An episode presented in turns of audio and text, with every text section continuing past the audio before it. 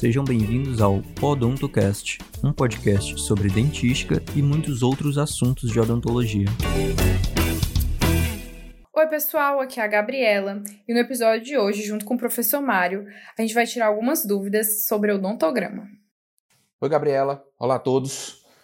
É, antes de falar sobre o tema deste podcast, eu queria é, parabenizar e agradecer o trabalho constante da nossa equipe de bolsistas aqui do curso de odontologia da UFC em Sobral, tanto pela produção como pela edição dos nossos áudios. Eu tenho recebido muitos elogios sobre a ideia de fazer esse material e sobre a qualidade da edição.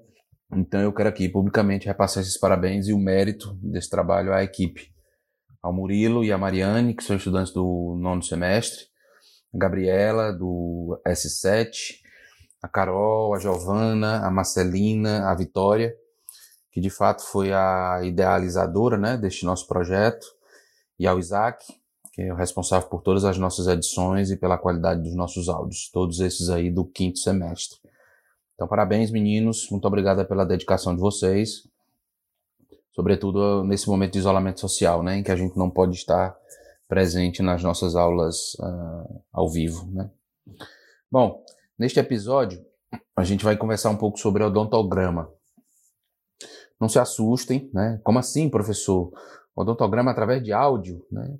Já é difícil a gente preencher corretamente vendo o odontograma, imagine só ouvindo as informações.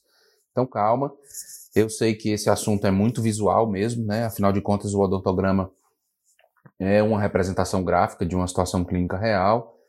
É, mas sabendo disso, nós decidimos responder algumas perguntas que nós recebemos e darmos algumas dicas sobre como não cometer os erros de registro e de preenchimento mais comuns, ok? Então vamos lá. Gabriela, quais são as principais dúvidas? Bom, a nossa primeira pergunta do episódio de hoje é: Por que é necessário preencher o odontograma? Não seria uma perda de tempo? Não se poderia iniciar logo o tratamento sem essa necessidade de anotar esses dados? Obrigado pela pergunta, Gabriela. Bem, o odontograma, ou diagrama dental, como alguns chamam, como eu disse também anteriormente, é uma representação gráfica de uma situação clínica é, que representa a condição dos dentes de alguém. É, então, tentando ser bem objetivo, o preenchimento correto do odontograma tem três funções principais. Né? A primeira é a de fornecer um diagrama, um registro de uma forma mais visível possível de um exame clínico executado. Consequentemente, é fundamental para a elaboração mais cuidadosa de um plano de tratamento e para o registro de procedimentos realizados, né? Aí já no caso de um odontograma de trabalho, onde são registradas todas as informações referentes uh, aos procedimentos realizados, ok? Então essa é a primeira. A segunda função é de proteção jurídica, né, sendo mais claro. Uh, imaginemos uma situação em que um paciente e um dentista, por exemplo, entrem é, em conflito sobre procedimentos realizados ou não e que isso envolva o pagamento né, financeiro, por exemplo. Então, nesse caso, o preenchimento correto do odontograma, juntamente com os exames radiográficos, podem ajudar a esclarecer a situação e definir quem tem razão sobre uma situação clínica anterior. Então, tentando ser mais claro ainda, imaginemos que o estudante de odontologia, ou dentista, tenha executado um procedimento restaurador em dente 17, por exemplo. Aí o paciente, em um determinado momento do tratamento, aparece com dor no dente 27, ou seja, do outro lado da boca, né? E aí diz que a dor iniciou após aquela restauração feita. Então, digamos que haja uma restauração no dente 27 também, né? Se não houver o registro correto do odontograma da situação inicial ou uma radiografia do dente 17, mostrando a necessidade de intervenção restauradora, a situação pode se complicar. Ou pior ainda, se o estudante ou o dentista tiver confundido o registro da necessidade de tratamento do dente 17 e tenha feito o registro da informação de forma equivocada no dente de 27. Então, isso poderá ser um problema, certo? Sobretudo se houver o pagamento envolvido, né? Ou se ficar comprovado que o procedimento foi feito, é, o procedimento feito no dente de 27 foi um procedimento de má qualidade ou que se observe que é uma restauração, digamos, mal feita, né, por exemplo. Então, a terceira utilidade do odontograma é durante a, a uma necessidade de identificação pela arcada dentária de alguém falecido. Não é uma situação muito frequente, mas é comum né, que alguém precise de um prontuário odontológico atualizado para esse tipo de identificação. Então, resumindo a resposta, por que é necessário o preenchimento do odontograma? É, a resposta é por essas questões que eu falei relacionadas a plano de tratamento ou qualquer outra necessidade de registro ou, comprova registro ou comprovação de procedimentos, ou no caso de identificação de alguém falecido. Não seria uma perda de tempo? Não, não seria uma perda de tempo. Não se poderia iniciar logo o tratamento sem essa necessidade de anotar esses dados? Bom, é, até poderia, né? E às vezes essa necessidade pode ocorrer mesmo. Por exemplo, talvez a gente precise iniciar o tratamento é, sem o devido registro de todos os dados, por exemplo, em caso de urgência. Então, nesses casos, a gente pode pular transitoriamente a fase de registro dos dados que não estejam diretamente relacionados à urgência, né? Caso de trauma, por exemplo, onde há uma, uma fratura de um dente anterior e uma, um corte de lábio, por exemplo. Então, a gente pode uh, dirigir a nossa atenção diretamente para a solução desses problemas iniciais mais urgentes e aí, num outro momento, fazer registro das informações em prontuário da, do, da, da, situação clínica, né, das, dos outros dados.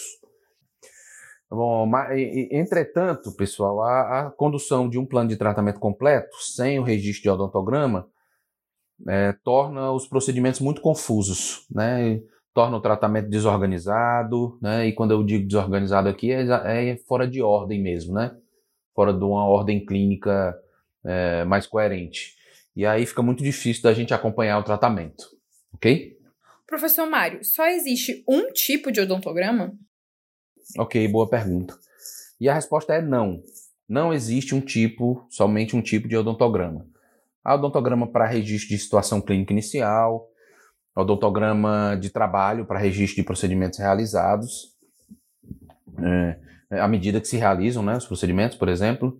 E esses dois odontogramas têm a mesma representação gráfica, né, mas são utilizados com finalidades diferentes. Há também o odontograma para registro de situações clínicas em crianças, né? É, que há um, onde há uma alteração em relação à numeração dos dentes.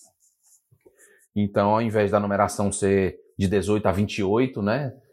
Os terceiros molares da arcada superior e de 38 a 48 os terceiros molares do arco inferior, essa numeração é de 55 a 65 no arco superior, né? Sendo aí os 55, 65 é, os molarezinhos, né, os últimos, e de 75 a 85 no arco inferior. Certo? Há essa diferenciação em relação ao odontograma infantil.